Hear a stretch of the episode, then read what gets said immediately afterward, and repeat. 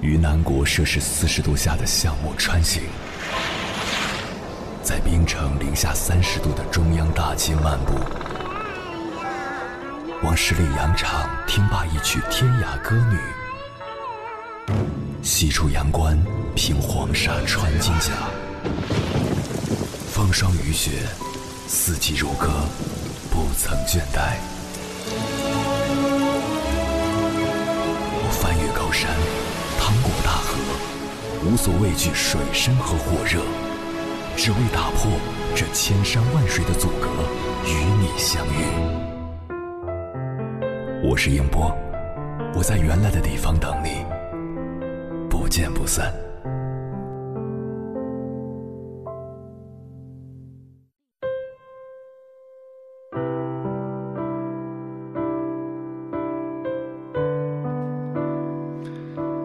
电影《十二夜》里有句著名的台词：“小心热恋中的人，因为他们都是疯的。”女主角珍妮就是这样一个疯子。一旦恋爱，全世界都只剩下恋爱这一件事。和朋友聚会到一半，忍不住打电话给男友查岗。很晚了，想去男友办公室陪他，又怕他嫌自己麻烦，上了地铁又返回。他一遍遍追问：“你想不想我？”以前加班到凌晨，你都会给我送早餐，现在为什么变了？男友要坐飞机出差，她丢下工作，连夜去送电脑，却发现对方忙于加班，改了航班，并不急用。她问男友：“我为你做了这么多，为什么你却从不欣赏？是不是我越对你好，你越嚣张？”男友的回答更让她崩溃：“我没叫你做那么多。”以前我觉得你很有性格，现在你只会紧张我。分手都一个月了，她半夜找朋友哭诉，让朋友借口打错拨通男友电话，只为听到那熟悉的声音。她整夜游荡在街头，泪流满面的一直走到天亮。她跑去英国，坐在男友的母校食堂里，想象那个人曾在这里出现，下一秒又哭得不能自已。是不是我不够好？不过几年后投入下一段感情时，又见到以前的男友，她又觉得我不可能喜欢过他。最终，她得出结论：原来我也不知道自己在做什么。这样一恋爱，就完全以对方为中心，彻底失去基本判断力的困惑行为，就是传说中的恋爱脑。要判断是不是恋爱脑，我们首先应该思考一个问题：你到底是在和自己幻想的投射恋爱，还是在和一个真正的人相处？很多人不知道的是，不光是傻白甜会恋爱脑，很多目标清晰、眼界开阔的人也会恋爱脑。英国小说《米德尔马契》就讲了这样一个严肃的恋爱脑故事。女主角多罗西亚在象牙塔里长大，是个一心搞学问的理想主义者，可以说事业心很强了。但他在婚姻上却圣母心泛滥，一定要有献身精神。怎么个献身法？他愿意嫁给双目失明的著名诗人米尔顿，因为忍受他们的怪癖是一种可歌可泣的前进行为。十六岁时，他碰到了年纪可以当他爹的卡苏鹏，不图钱，不图脸，就图人家有学问，铁了心要嫁给对方，幻想着帮他写出伟大著作。然而婚后，他才看清卡苏鹏冷酷自私，甚至其所拥有的学问也是快被淘汰的。对方需要的不过是一个盲目的崇拜者和免费抄字员。就像阿兰·德波顿在《爱情笔记》里所写的：“我们因为想象进入一段爱情中，也因为想象的破碎而对这段爱情倍感失望。”其实，人人都有不同程度的恋爱脑，因为这可能是生理需求。美国作家戴安娜·阿克曼在《爱的自然史》一书中提出了一个理论。恋爱是为了延续童年期的需求，具体来说，动物宝宝为了生存，必须和最初的照顾者形成强烈的依附关系，面临分离时就会沮丧绝望。从生物学的角度来看，这相当有意义，因为在野地中的幼兽不能丧失家人，否则很快就会饿死被吃掉。这就是恋慕感的来源。人类也是一样，恋慕情感在童年期最强烈，到成年期也会针对伴侣、雇主或老师之类的人物形成强烈的依附关系。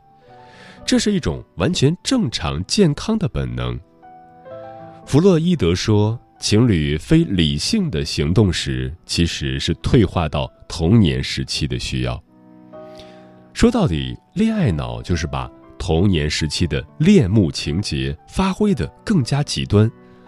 很多典型的恋爱脑例子都源于童年经历的某种感情缺失。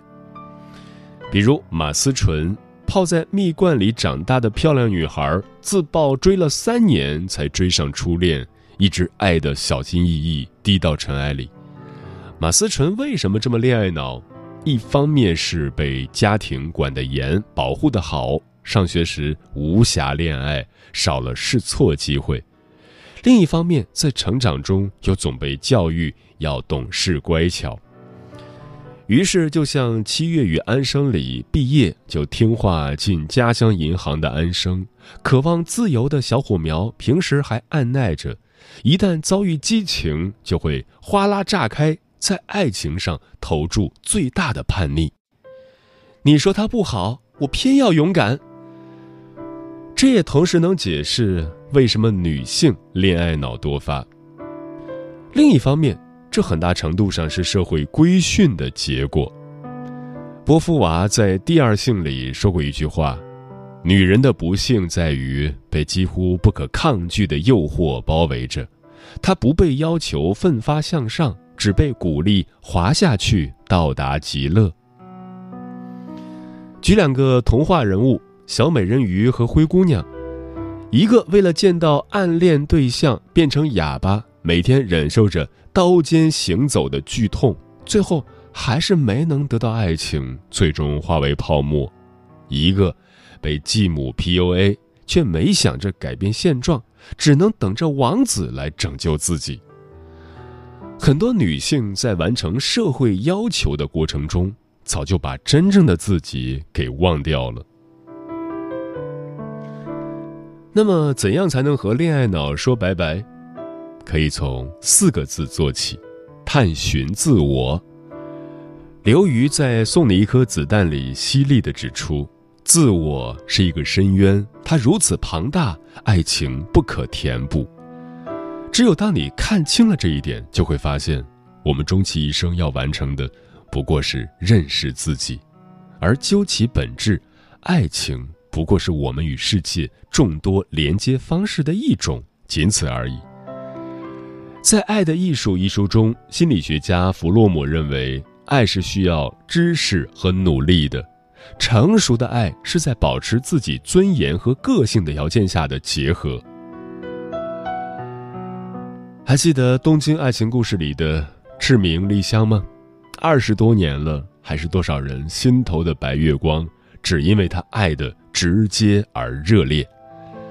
但别忘了，即使是为爱痴狂的丽香，也没有把爱情当成全部。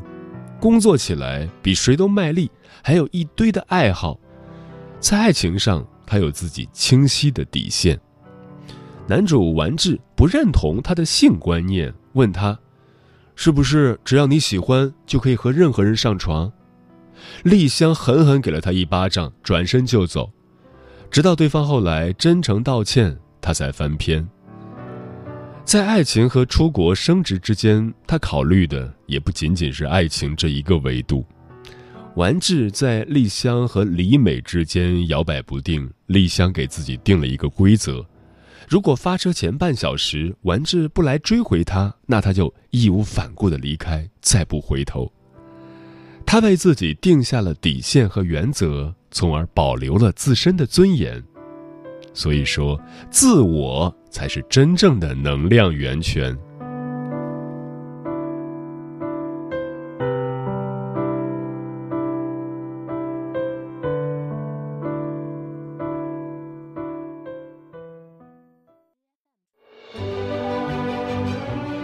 越过山丘，谁在等候？跨过河流，你已走了很久。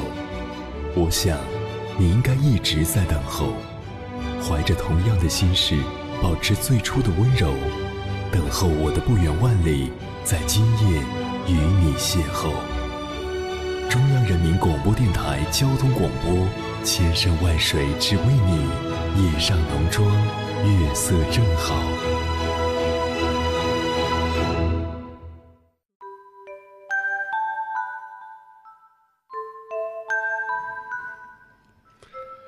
感谢此刻依然守候在电波那头的你。你现在听到的声音来自中国交通广播心灵夜话栏目《千山万水只为你》，我是迎波。今晚跟朋友们聊的话题是如何正确看待恋爱脑。微信平台中国交通广播，期待各位的互动。罗莎说：“作为三十多岁的大龄女青年，也知道恋爱脑不太好，容易迷失自己。”可是遇到了心动的对象，还是忍不住脑子里全都是他。木姑娘说：“我觉得恋爱脑是自己遇到真正喜欢的人时充满激情的表现。爱上对方后，如果能得到回应和被接受，激情在相处中会慢慢减退；如果未得到回应和被拒绝，激情会变为不甘和恨意，难忘怀。”前者说明自己运气好，但未必能永恒；后者会令自己痛苦，但也可以成长。第一次遇到爱情时，会把爱情当作生活的全部，很难把控自己的情绪，容易患得患失。第二次以及以后产生爱意时，爱情不再是生活的全部，因为能更理智地控制情感，而表现得随遇而安了。一叶知秋说：“搞不明白为什么有的人非要污名化恋爱脑，好像谈恋爱的人都是蠢的，只有他自己才是最理智清醒的。”嗯，之所以有的人一提到恋爱脑就咬牙切齿，背后的原因往往是遭受过情感上的伤害，一朝被蛇咬，十年怕井绳，以至于不敢再相信爱情了。其实不是爱情不对，是人不对。恋爱脑应该用来形容那些明明知道对方是个人渣还爱他、不愿意离开的人，不应该用来形容那些相信爱情、每次都认真谈恋爱的人。接下来，千山万水只为你，跟朋友们分享的文章选自《新事项》，名字叫《别一上来就骂他恋爱脑，别轻易拉黑爱情》。作者王雪琴。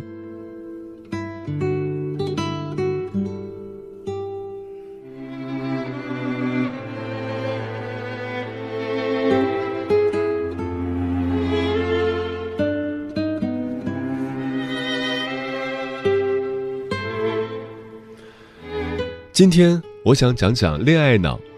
现在对一个女孩子最大的劝诫就是别谈恋爱了。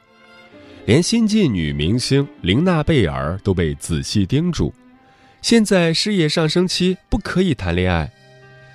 这背后都是善意的提醒，大多是害怕，怕女孩的人生被耽误，怕放弃了自己的成长，怕因此失去了人生的很多可能性。恋爱脑也完全成了贬义词，甚至有人说，应该把恋爱脑列入精神疾病。陷入恋爱脑也是要靠救的，网上有很多恋爱脑自救指南，教大家如何自保和及时止损。我也听到了很多声音：不谈恋爱啥事儿没有，单身搞事业不香吗？只有工作永远不会背叛你。似乎为了免除伤害，人生的优先级里首先要被排除的就是爱情。这给过我激励，但我也存有困惑。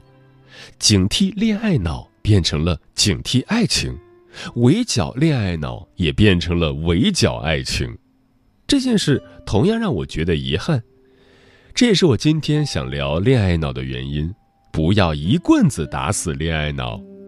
那些对爱情的渴望，想要获得爱情的尝试和碰壁。不应该如此决绝地被排除在我们的人生之外。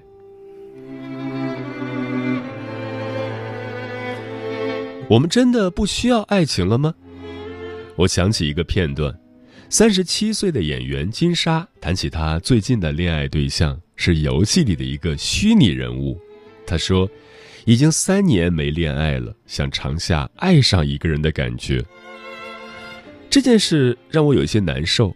我们在爱情里太自保了，这没错。可现实又偏偏是，如果你不暴露真心，你又很难获得爱情。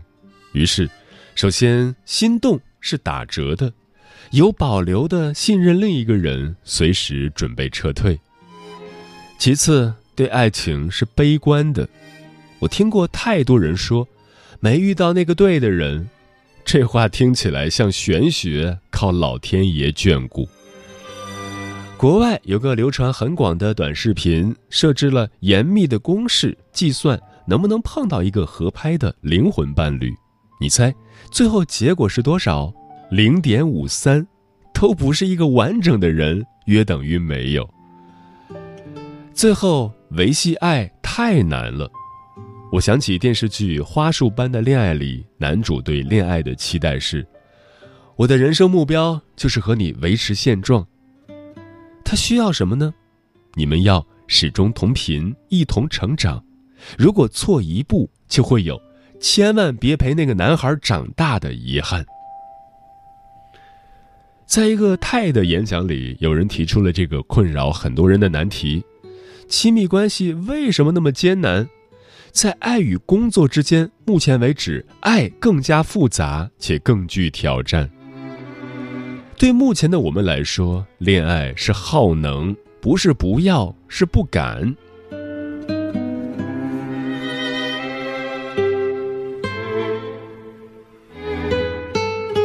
一位同事直白的跟我说：“谈恋爱性价比太低了。”的确。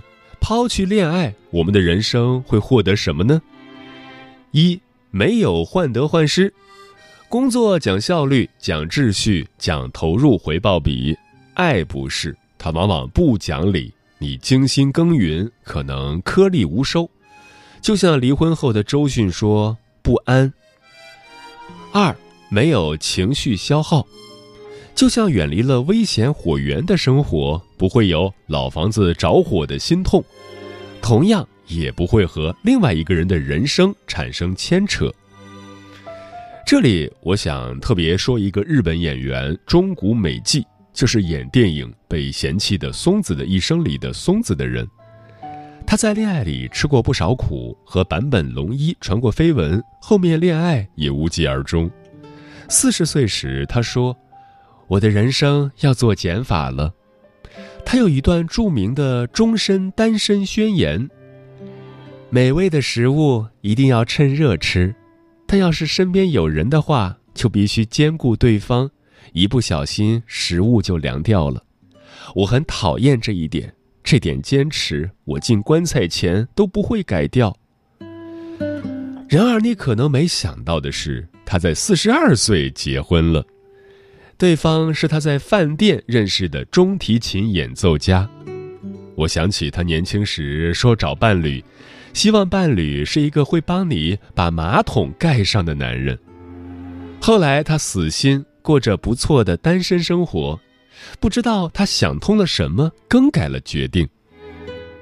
我想先给你看看他亲手写的结婚宣言。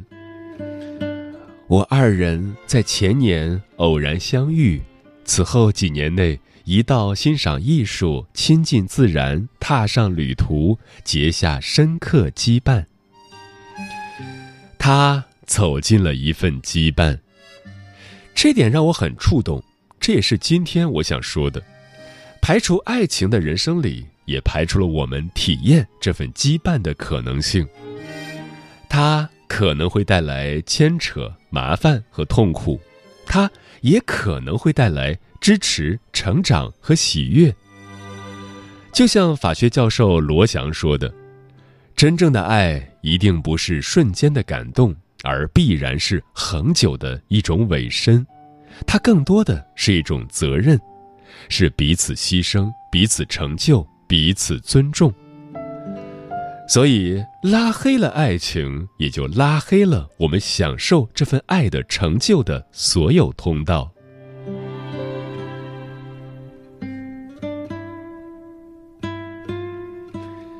这份爱的成就重要吗？我很难用一个精准的答案来回答你，但我找了一些被认为是恋爱脑的女孩的故事，想知道她们如今是怎样看待爱情的。王心凌是最被可惜的那位，她恋爱一次风评就下降一次，在爱情里她出丑总是哭，失去了职业上最重要的工作机会之一——小巨蛋的演唱会。后来再上新闻头条，他出现在县城的路演现场，让人唏嘘又感慨。直到三十九岁，他费劲重回了小巨蛋，中间隔了三年的人生。别人问他：“再来一次，还会这么勇敢的去爱吗？”他很坦诚说：“很累，真的不要再来一次了。但爱情不就是这样吗？如果你有机会认真的去爱过一个人。”就都值得了吧。在爱情和婚姻里坎坎坷坷的周迅也被问过，会不会下次学得聪明一点？他说：“学不会，也不想学会。”郝磊的恋爱和婚姻也是，两段婚姻都是以离婚结尾，看起来最后竹篮打水一场空。想起他年轻时在博客上写的话。我不贪吃，不贪睡，不贪钱，唯一贪情。人到中年，回忆往事，他说不后悔。我已经贪到了，贪完了以后才会说什么都不贪。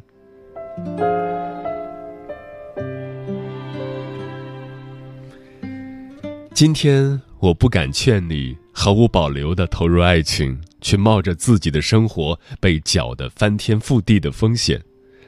我知道我们不敢轻易交出把生活握在自己手里的安心，但是，很想和你说，不要被恋爱脑吓退了对爱情的动心和尝试的可能性。即使会碰壁，即使有代价，即使会痛苦。原因是什么？再讲最后一个故事。王小波和李银河的爱情，很多人都知道。王小波曾对李银河说：“银河，爱情真美，遗憾的是咱们老不能爱个够。真希望下个星期日早来，并且那一天春光明媚。”李银河六十六岁时，王小波已去世多年。当李银河被问及这一生留下来最珍贵的东西是什么？他的回答是：人一旦经历了一次爱情，就会觉得，跟其他一切生活中的快乐相比，这个是最快乐的。有一天，我想你也会到我这个年纪。逝水流年，这么多年的岁月里，留下来的最珍贵的东西是什么呢？说到底，我想，还是爱情。所以。亲爱的朋友，别轻易拉黑爱情。我谈恋爱的时候，朋友说我是大冤种。若不是真爱的话，我怎么会向前冲？哪怕会翻山越岭，哪怕过程鼻青脸肿，头白白说的都对，他是不是装了监控？都是懂哥，但没有人懂哥。为了见你，我会去骑末班的公车，平行不重合，文科遇上工。爱我的风格，我最后终于懂了。看夜晚天上星星一直在闪烁，我不希望你再因为他难过。生活中值得的事情其实有太多，面对他们这种恋爱脑，看我一拳一个恋爱脑都给我清醒一点。抽身生活时间太长，你还留有几点？没有受过伤的人生哪能叫做历练？你要是不听我说，我就给你一拳。没那么在乎你，那些都叫做伪装，全都怪你太注意，导致你一人悲伤。别说什么来不及，重新开始太容易。如果我是你的话，我会站起身来对抗。我对抗过，不会死当避航包。那些怎样会上头，但不和地位对上错。我也不是没想过，一人在夜里泪滂沱，但现在不会再想多。而且不光是嘴上说爱你的 go go go，别想再钓我的鱼。摒弃恋爱脑的想法，这样才有吸引力。跟 no more porn porn porn。活需要一点 break，看我一拳一个海，不让恋爱脑在爱上。看夜晚天上星星一直在闪烁，我不希望你再因为它难过。生活中值得的事情其实有太多，面对他们这种恋爱脑，看看我一拳一个恋爱脑，都给我清醒一点。抽身珊瑚时间太长，你还留有记忆点。没有受过伤的人生，哪能叫做历练？你要是不听我说，我就给你一拳。没那么在乎你，那些都叫做伪装，全都怪你太中意，导致你依然悲伤。别说什么来不及，重新开始太容易。如果我是你的话，我会站起身来对抗他。为何还在说着爱他？承诺都是谎话。我不想再挣扎，我也没有办法，是他把我丢下。爱又走到了终点，曾经美好的画面变成伪善的照片。我不会再去留恋，消失在你的世界。我只想给你一看我一拳一个恋爱脑，都给我清醒一点。周身珊瑚时间太长，你还留有几点。没有受过伤的人生，哪能叫做历练？你要是不听我说，我就给你一拳。我一拳一个恋爱脑，都给我清醒一点。出身珊瑚时间太长，你还留有几点。没有受过伤的人生，哪能叫做历练？你要是不听我说，我就给你一拳。